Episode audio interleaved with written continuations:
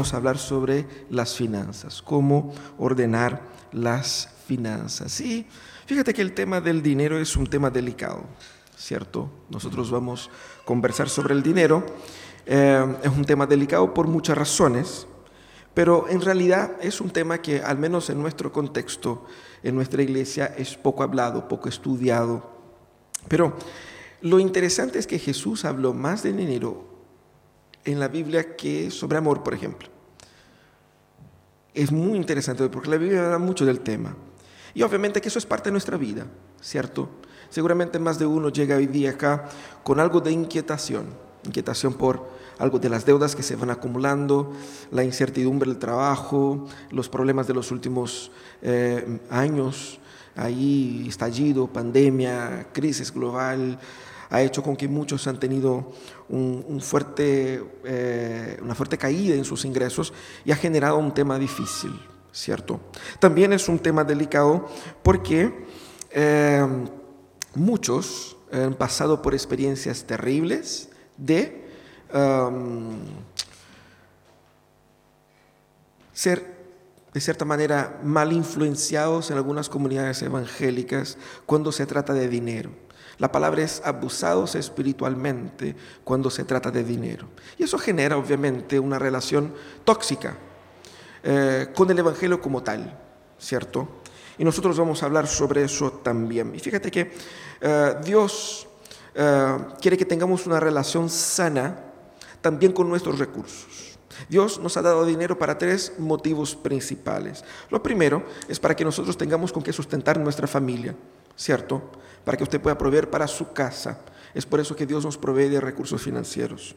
También Dios nos provee de recursos financieros para que eh, la expansión de su obra en el mundo sea sustentada para que se financie la plantación de nuevas iglesias, el envío de misioneros, la traducción de la Biblia, la impresión de la Biblia en distintos idiomas, y para que más y más personas obviamente puedan ser alcanzadas por el Evangelio. Y otra razón por la cual Dios eh, nos entrega recursos es para que podamos nosotros hacer el bien a otros.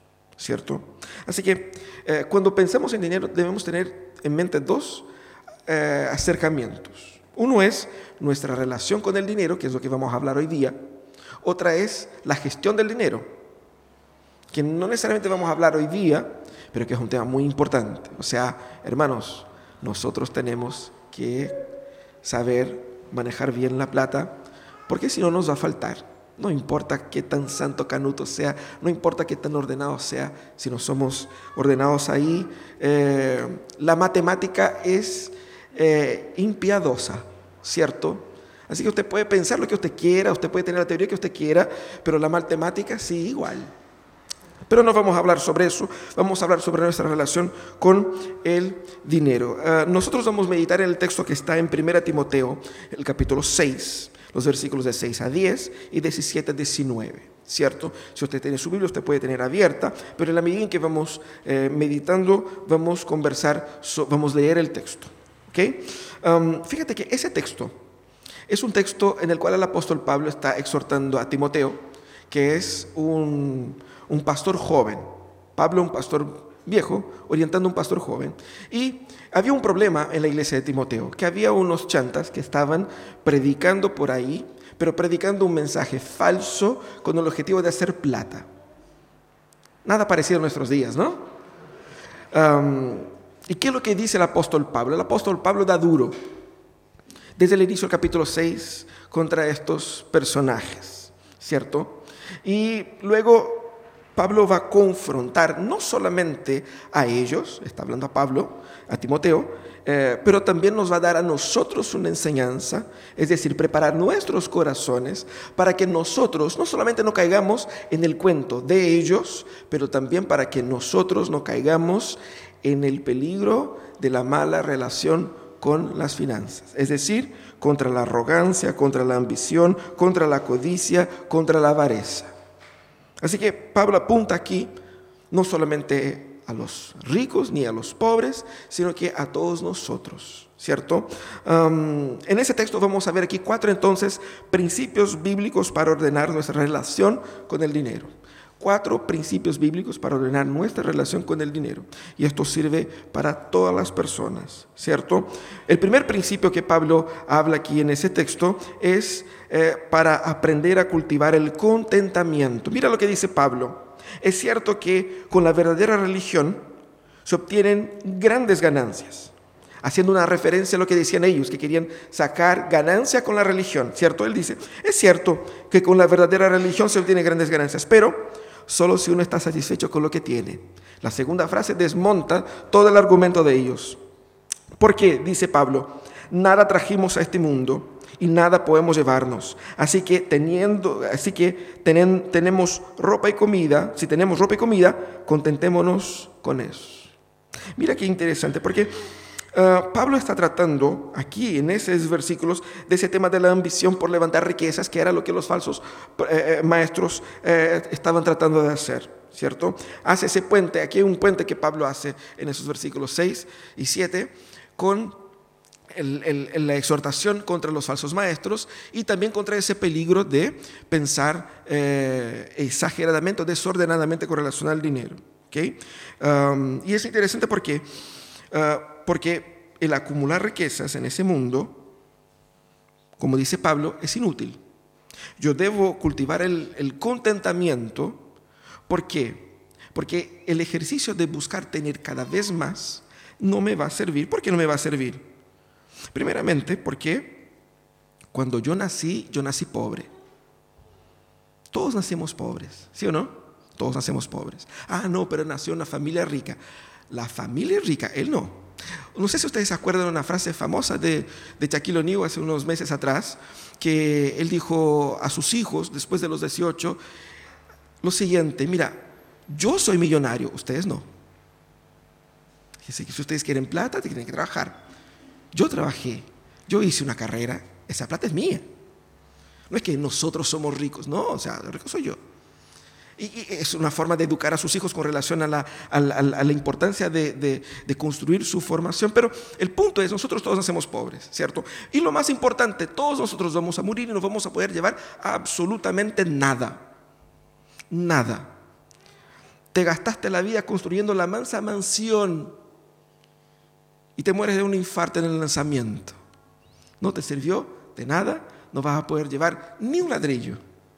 Entonces, el acumular tiende a ser teóricamente eh, poco provechoso a largo plazo.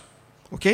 Lo segundo también es que um, esos recursos son pasajeros, son fugaces, pero si ellos son fugaces, ¿qué es, lo que es, lo que es importante? Lo que es importante, dice Pablo, es comida y protección, lo esencial para la vida. Dice, eh, porque nada trajimos, nada podemos llevar, así que teniendo ropa y comida, contentémonos con eso. Es el sustento básico.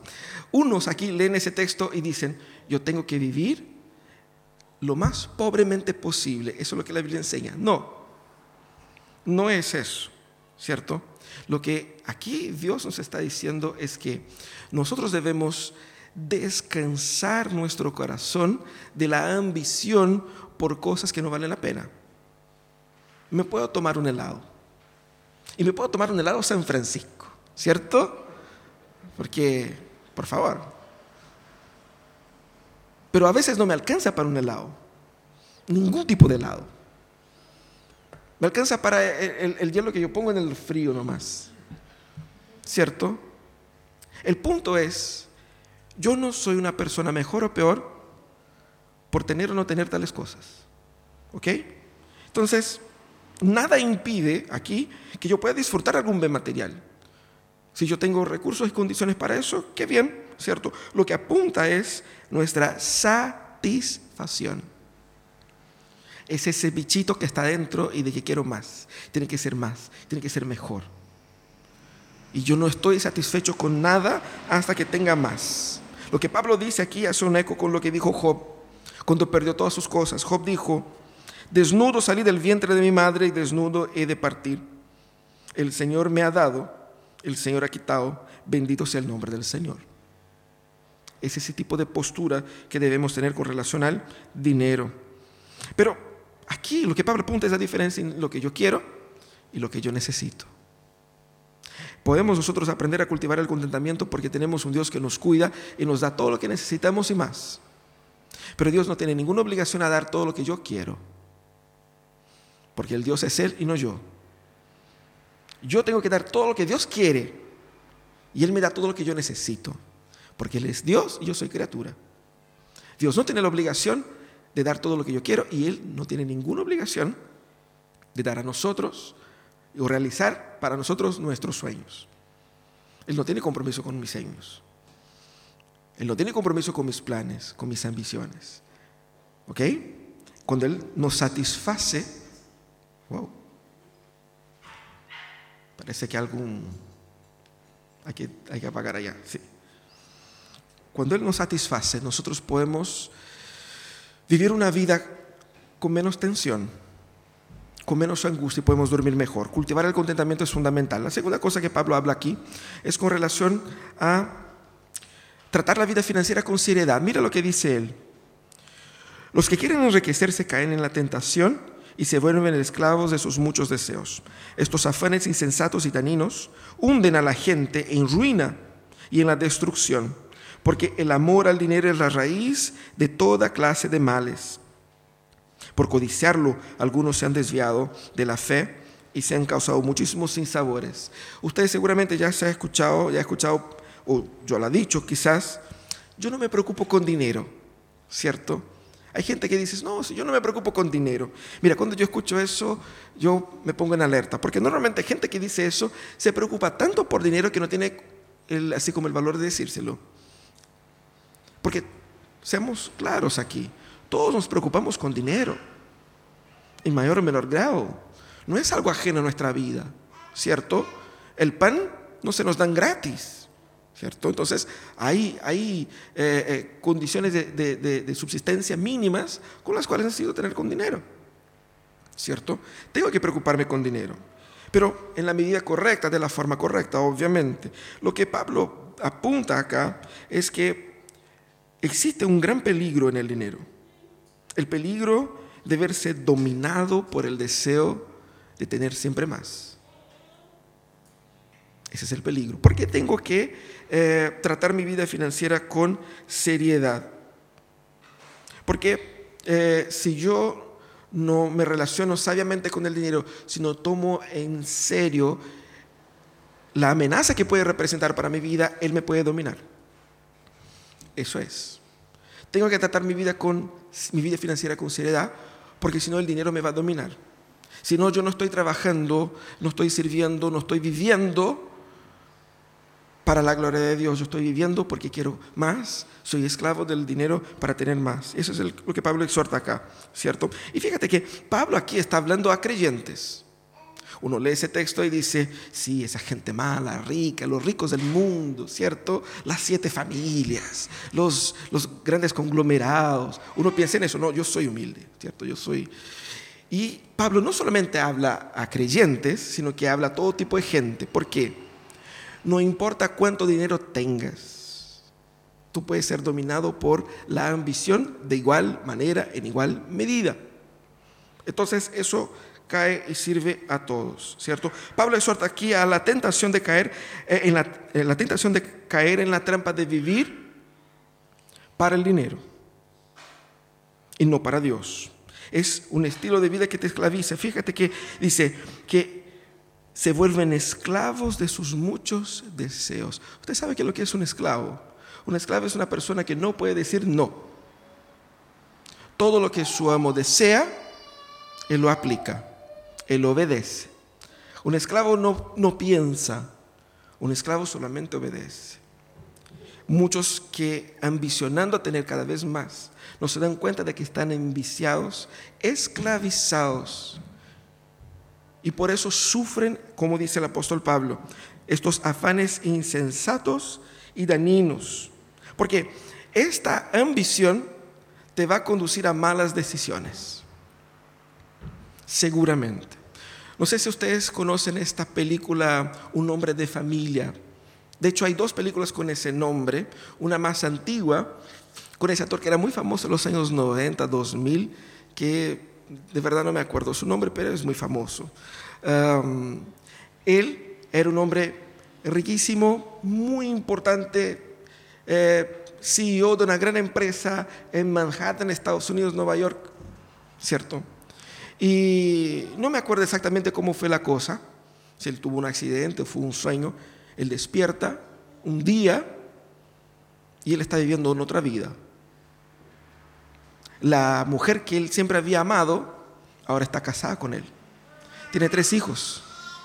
Viven en el interior ahí de Arizona, en cualquier lugar así rural de Estados Unidos. Él es un vendedor gerente de una tienda de autos en una ciudad pequeña, con poco dinero.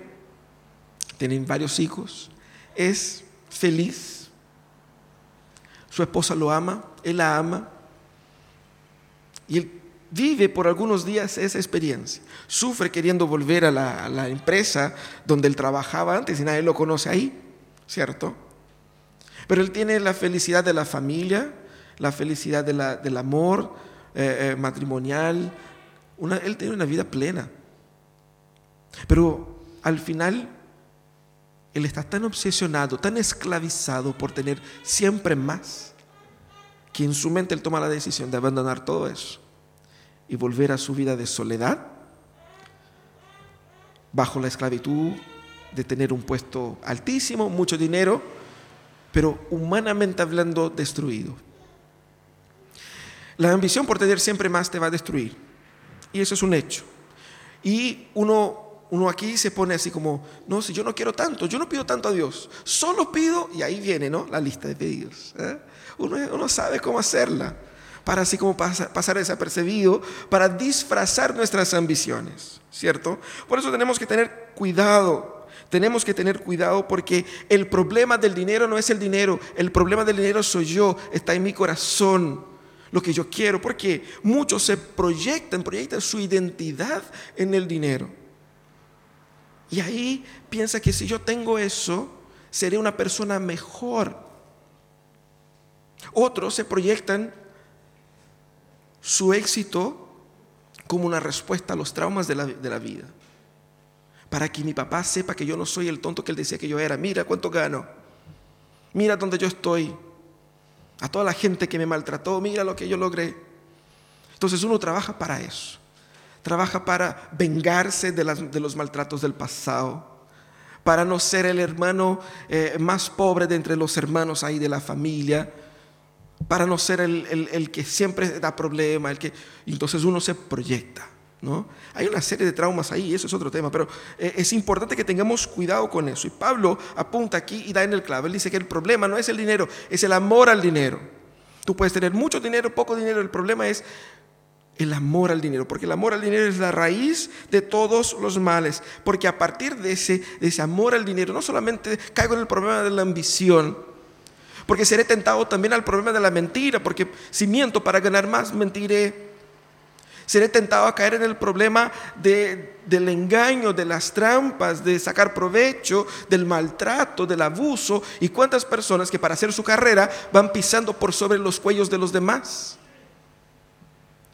La ambición te va a hacer destruir todas tus relaciones, comenzando por tu relación matrimonial, la relación con tus hijos, y la relación con tus compañeros de trabajo. Es la raíz de todos los males. Pablo termina indicando que muchos, por eso habla a creyentes, muchos eh, llegaron a desviar de la fe. Desviar de la fe por el amor al dinero. Y eso es triste porque seguramente Pablo cuando lo habla, lo habla teniendo en mente a alguien, alguien que él conoció. Y dice, Sí, ese. Incluso podría decir, incluso me acuerdo de un par de nombres que por buscar un, estilo de vida mejor abandonaron el Evangelio. Yo me acuerdo siempre de, en Brasil, nosotros vivíamos en São Paulo y en São Paulo está como en Santiago, una hora del mar. Y el sueño de la clase media en São Paulo en los años 90, 2000 era tener una casa en la playa, ¿cierto? La segunda vivienda. Y muchos hermanos, oren por mí, hermanos, porque nosotros tenemos el sueño de comprar una casita en la playa y tenía todo un speech preparado. Va a ser una bendición, la iglesia va a poder ir, a pasear, va a poder hacer una reunión de jóvenes ahí, ¿cierto? Ok, bacán. O sea, ¿cierto? Si uno, si uno tiene condiciones, ¿cuál es el problema? El problema es que ese sueño, que era parte de lo que dije antes, ¿cierto? Que era parte de una gran estrategia de poder identificarse como una persona mejor. Em, cuando recibe, muchos pasaron por eso, compraron la casa. Ahora ya no puedo ir al culto el día domingo porque es que el fin de semana es el único tiempo que tengo que ir para, para estar ahí. Y la casa está vacía todo el tiempo, entonces tengo que estar ahí. Y ya no van más a la iglesia. Porque tienen que cuidar de sus, de sus tesoros. Su tesoro ocupó el lugar de Dios. No solamente ahora que yo tengo la casa. De antes ya era así. Ahora se reveló el verdadero Dios de mi corazón. Cuidado con tu vida financiera. Jesús mismo exhorta sobre eso. Dice que nadie puede servir a dos señores, pues menospreciará a uno y amará al otro, o querrá uno, mucho a uno y despreciará a otro. No se puede servir a la vez a Dios y a las riquezas. Examina tu corazón, cuestiona tus impulsos y toma en serio tu relación con el dinero. El tercer, eh, eh, el tercer principio que vemos en ese texto es no confíes tampoco en ellos. No solamente no confíe en tu corazón, pero tampoco confíe en la plata. Dice, a los ricos de este mundo, mándales que no sean arrogantes, ni pongan su esperanza en las riquezas, que son inseguras, sino en Dios, que nos provee de todo en abundancia para que lo disfrutemos. Es hermoso este texto porque él se dirige eh, a los que tienen recursos. Y no va a decir, listo, no se aplica a mí, ¿cierto? Porque yo estoy más, más pobre que cualquier otra cosa.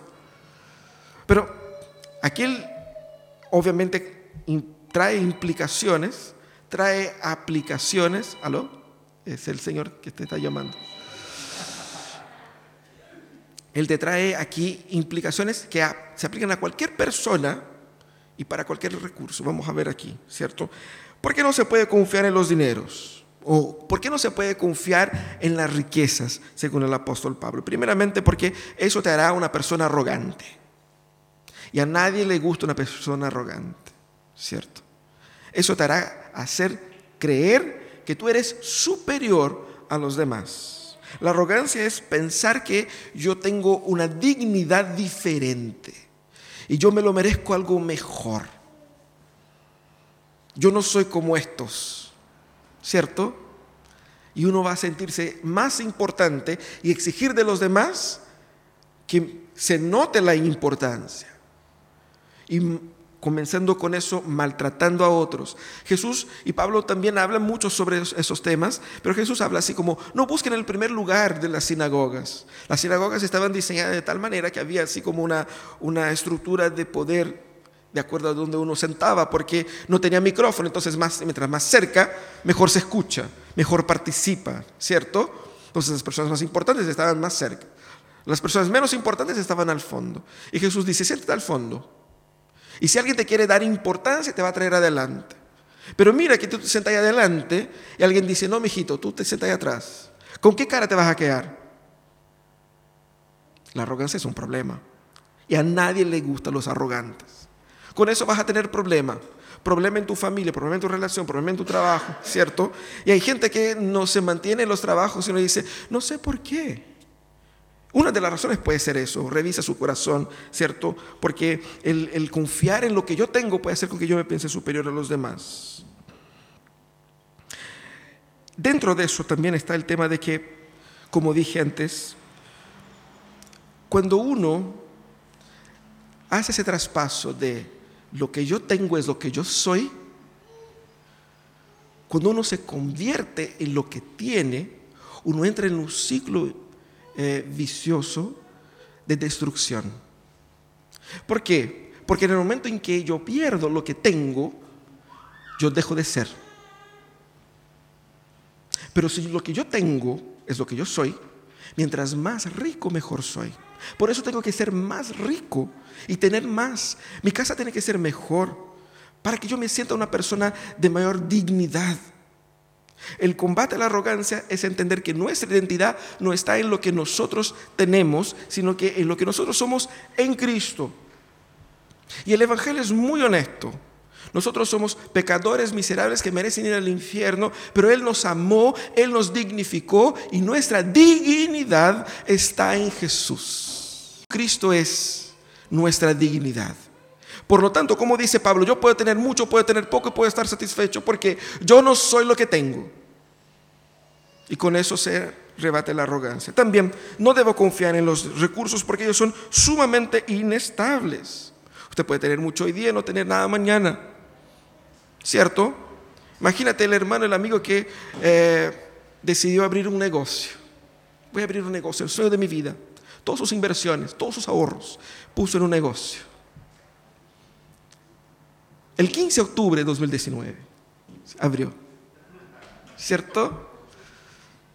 Ahí, en calle Condel, una calle céntrica de nuestra ciudad, ¿cierto? Muy importante, cerca de la municipalidad. ¿Qué mal puede pasar? Nada, ¿cierto? La municipalidad está aquí. Cinco días después, todo se fue, ¿cierto? Saqueado, incendiado. Ya pasó 2020, sí, repuntamos, ¿sí? Ahí, marzo de 2020, pandemia. 21, pandemia. Estamos en 22 y con las mascarillas. Así que uno confió todo en las riquezas y se fue. Son inestables. De hecho, incluso las mismas propagandas eh, que, nos venden ahí, seguros y, y planes, dicen que nadie puede garantizar rendimientos futuros. ¿Cierto? Así que no puedo confiar en lo que ya me dice a mí mismo, no confíes en mí. El dinero me dice, no confíes en mí. Porque dinero es como tiempo, cuanto más tengo, más gasto. Así que no confiemos en eso. Pero también la otra razón para no confiar en los recursos es porque no es necesario. Pablo dice, no gana nada con confiar en los recursos. ¿Por qué? Porque no tiene necesidad. Mira, confíen en Dios porque Dios provee.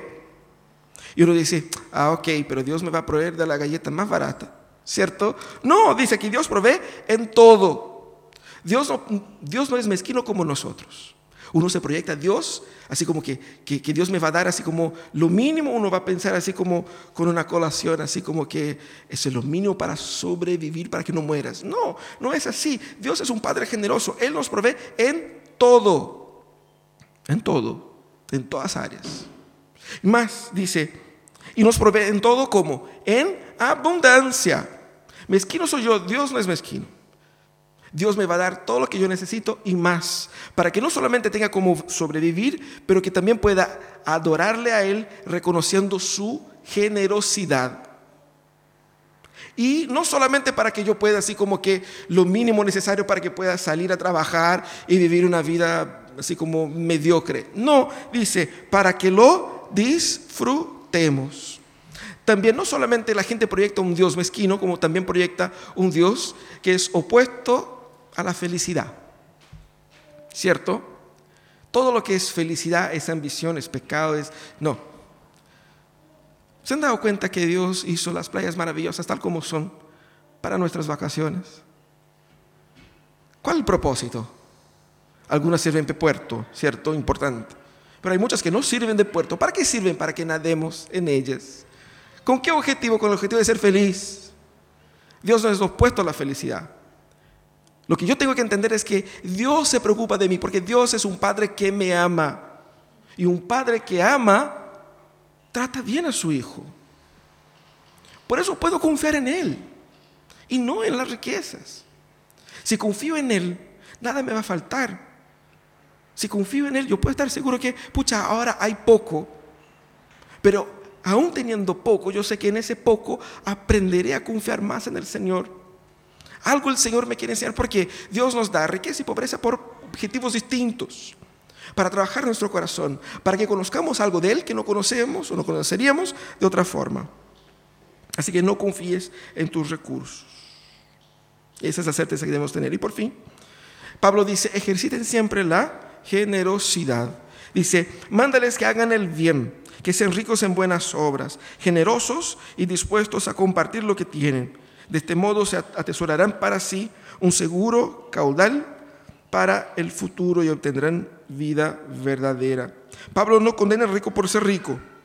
Lo que Pablo dice es que eh, no importa que sea rico o pobre, el punto es que tú debes ser generoso.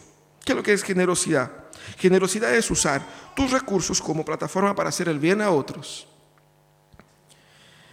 Y es interesante porque Porque hay gente que es mala, independiente de la plata que tenga, pero es mala, hace mal a otros, ¿cierto? Aquí Pablo exhorta a gente que tiene muchos recursos a que diga, no sean ricos solamente en plata, pero sean ricos también en buenas obras. Esa generosidad aquí que Pablo dice es la generosidad en el trato, en la acción. Uno piensa que generosidad es dar plata, pero hay mucha gente que da plata y no es generoso. De hecho, quizás sería una buena mayoría. Porque dar plata no significa que eres generoso. Porque yo puedo estar dando plata pensando que mañana te voy a cobrar ese favor. Uno dice, préstame plata, claro, sin ningún problema. Pero lo puse aquí en mi librito, ¿cierto? Fulano me debe tanto. Y mañana no voy a cobrar tanto, voy a cobrar, ¿te acuerdas del otro día que te ayudé? Ahora me tienes que ayudar con eso. Esa es una inversión, no es generosidad, ¿cierto? Es un plan de negocio. ¿Y cuántas veces nosotros hacemos eso? Tenemos contabilizado nuestras buenas acciones. Te ayudé, ahora me tienes que ayudar. Te estoy apoyando y tú me apoyas a mí, ¿cierto? Pablo dice, no, tengan una postura, una forma de vivir generosa. Es decir, que da sin esperar que te devuelvan. Liberalidad en buenas obras, abundancia en buenas obras. Yo debo esperar crecer no solamente en los recursos, yo creo que está bien que alguien quiera eh, crecer en la vida, prosperar y tener una mejor profesión, tener mejores ingresos. El problema no es ese. El problema es si yo hago eso con el corazón en paz, en el sentido de que yo no soy el progreso que tengo, y si yo hago eso teniendo el corazón abierto, siendo generoso con lo que tengo, es decir, esto no me domina, yo puedo dar con mayor liberalidad, en la certeza de que lo que yo tengo, vino de Dios. Y Él es generoso conmigo, no me va a faltar. De hecho, Dios nos hace vivir esa matemática rara que mientras más doy, más tengo. Mientras mejor trato la gente, más parecido con Jesús yo soy. Ese es el punto. Compartir aquí también con liberalidad es cuando nosotros desamarramos o nos desamarramos del dinero porque, pucha, que a veces cuesta, ¿cierto? Eh, sobre todo un hermano, hermano de sangre, ¿no es cierto? Te pide, oye, préstame algo. Y uno dice, pucha, ese loco me debe esto, esto y esto y esto. Y yo sé que no me va a pagar. Y es familia, po. ¿Cierto? Y normalmente la gente tiene un cuento bien contado, así como, pucha, no quiero ver a mi hermano sufriendo, pero tampoco quiero ser aquí el tonto de la familia. Así que, y uno queda en crisis, ¿sí o no? Pasa. Pero el Señor nos ayuda a ver que muchas veces nosotros nos acercamos a Él así. Señor, ayúdame. Ayúdame con eso. Y nunca más voy a hacer esto. ¿Cuántas veces nosotros decimos exactamente lo mismo que condenamos? Señor, nunca más voy a volver a hacer tal cosa. Ayúdame con eso. Generosidad es imitar a Dios en el mundo. Fíjate que el mundo dice, no trabajes por dinero, deje que su dinero trabaje por ti. Escucharon eso, ¿no? Pero lo que hace Dios es, deja que tu dinero trabaje para Dios. Porque yo no sé por lo que Dios me ha dado, por qué Dios me ha dado lo que tengo. Él me va a mostrar cuando surja mañana alguien con necesidad. Para eso tengo lo que tengo. Yo no sé por qué mi casa tiene cuatro o cinco dormitorios, pero de repente mañana el Señor me va a traer a alguien que tenga que dormir en un lugar y yo tengo un lugar. Porque al final mi casa no es mi casa, es la casa de Dios, que Él me dio para cuidar. Y de repente dice, oye, ¿sabes la casa que yo te di? Sí, necesito que hagas tal, tal cosa. No así con esas palabras, ni así como tan, tan directamente, pero lo que Dios me ha dado, me ha dado para bendecir a otros, para servir a otros, para ser un instrumento de lo que Dios está haciendo en el mundo. Yo no sé lo que Dios está haciendo en el mundo, algo está haciendo. Y eso es lo que Pablo dice acá. Generosidad es imitar a Dios en el mundo para los propósitos de Dios. Deja que tu dinero trabaje para Dios y no para ti. Y vas a ver que, como vemos aquí el apóstol Pablo diciendo, que la generosidad es sumamente lucrativa. No es que vamos a abrir aquí un, esquema de, de, ONGs para hacer plata truchamente, ¿cierto? Como existen algunas por ahí. No, no es eso. Lo que Pablo dice es que cuando nosotros depositamos nuestros tesoros en un banco donde ningún ladrón puede robar y donde no se termina, no se me borra la cuenta cuando yo muera, esa plata la tendré para siempre. Pero al fin y al cabo la vida no se trata de plata. Hay valores más absolutos. Acumulen esos valores. Y ustedes van a atesorar para sí un seguro caudal para el futuro. ¿Ustedes se acuerdan del joven rico, del hombre que se acercó a Jesús y dijo, Señor, quiero saber más sobre la salvación? Y era un hombre muy piadoso, un judío muy devoto y muy rico también, ¿cierto? Era lo que eh, eh, eh, sería lo ideal, así el perfil ideal de discípulo de Jesús. Tiene plata, tiene un, buen histórico, un hombre bueno que busca servir a Dios, quiere saber más sobre la salvación, qué mejor, ¿cierto? Jesús va y le dice, primero vende todo lo que tienes, regálaselos a los pobres, luego, luego tendrás un tesoro en los cielos. Uno piensa que Jesús hizo un plan terrible en el sentido de que quédate con nada y me sigue. No, Jesús le estaba ofreciendo un tesoro. Tendrás un tesoro, no este tesoro, un tesoro en el cielo. Ahí entonces puedes seguirme. Como ese programa, no sé si ha pasado acá en Chile, donde una persona quedaba en una, en una casilla sin poder escuchar y afuera la gente les proponía cosas así como, ¿quieres cambiar eh, ese lápiz por ese auto cero kilómetro? La persona, ella no escuchaba nada, ella solo puede decir sí o no. Y la gente afuera, la familia afuera escuchando, ¿no es cierto? ¿Quieres cambiar ese lápiz por ese auto cero kilómetro? Y la persona decía, no. Y la familia desesperada. ¿Quieres cambiar ¿no es cierto?, vacaciones en, en, eh, el extranjero por 50 eh, pesos. Sí. La falta de proporción de los valores nos llevan a decisiones equivocadas. Que lo que hace Dios nos pone en perspectiva de los verdaderos valores. Mira, aquí tenemos un tesoro. Te conviene, te conviene de todas formas confiar en Dios.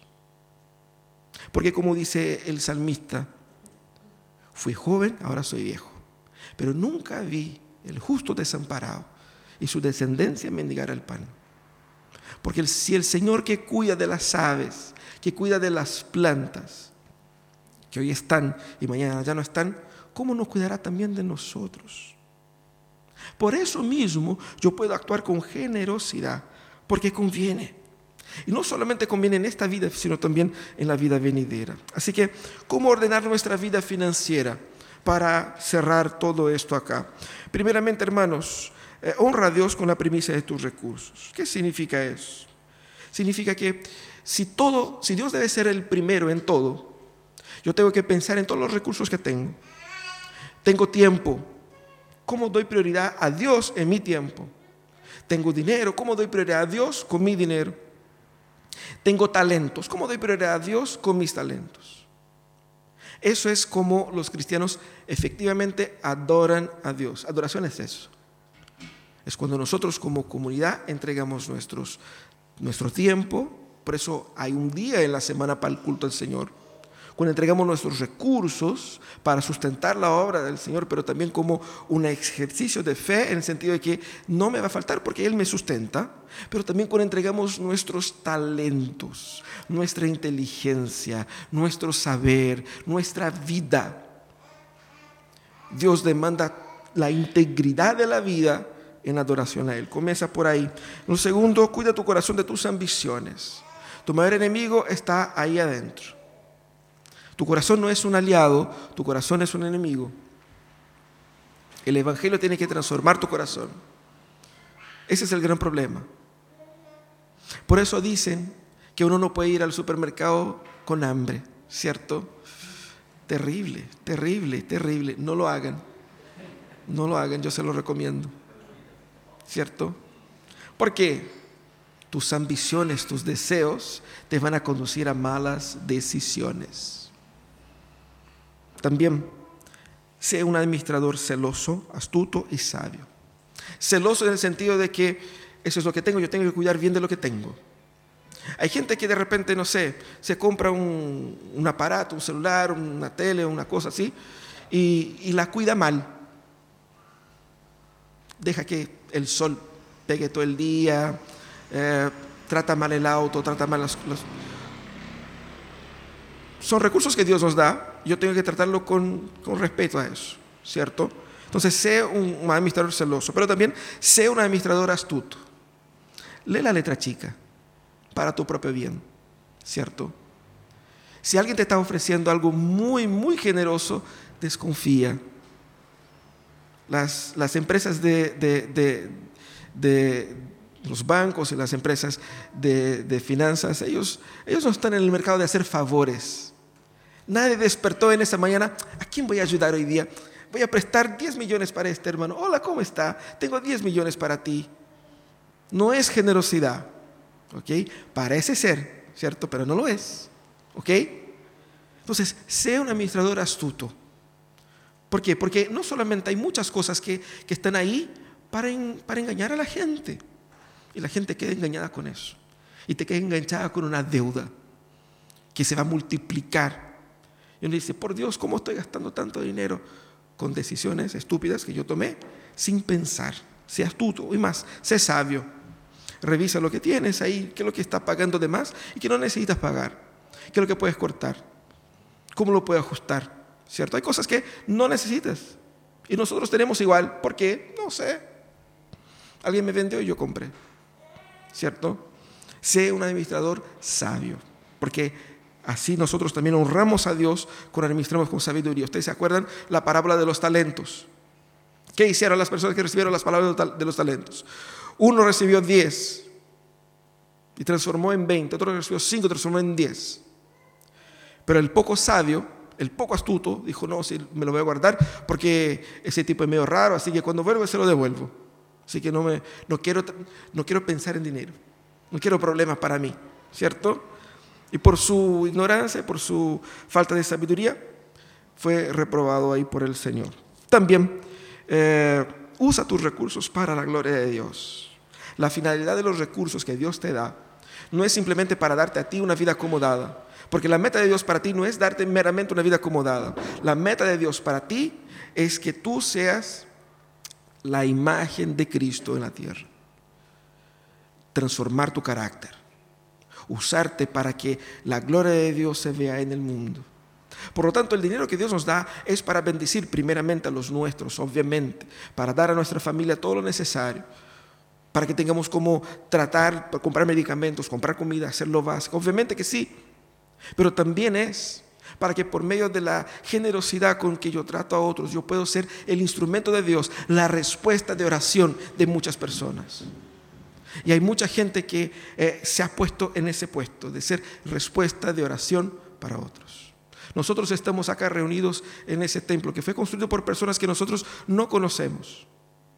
Y muchas de esas sillas fueron compradas por personas que eh, dedicaron su dinero para la gloria de Dios. Para que en algún lugar alguien sea bendecido, aunque yo no las conozca, aunque yo no sepa quién es. Pero serán bendecidos. La obra del Señor prosperará. Y alguien encontrará el Señor. Y sus vidas serán transformadas. Usa tus recursos para la gloria de Dios, para la transformación de vidas. Pablo en Filipenses 4:19 dice, así que mi Dios les proveerá de todo lo que necesitan conforme las gloriosas riquezas que tienen en Cristo Jesús. Todo lo que yo necesito, pero conforme las gloriosas riquezas. Así que puedo descansar. No sé si usted llegó hoy día con el corazón apretado por lo que tiene que pagar al fin de mes, los, ¿no cierto? las tarjetas de diciembre, ¿no cierto? las compras de fin de año, el inicio de año, la patente del auto, el colegio, la matrícula, la incertidumbre del trabajo, si va a haber o no. Pero nosotros podemos descansar en un Padre que nos cuida. Él nos respalda y podemos descansar.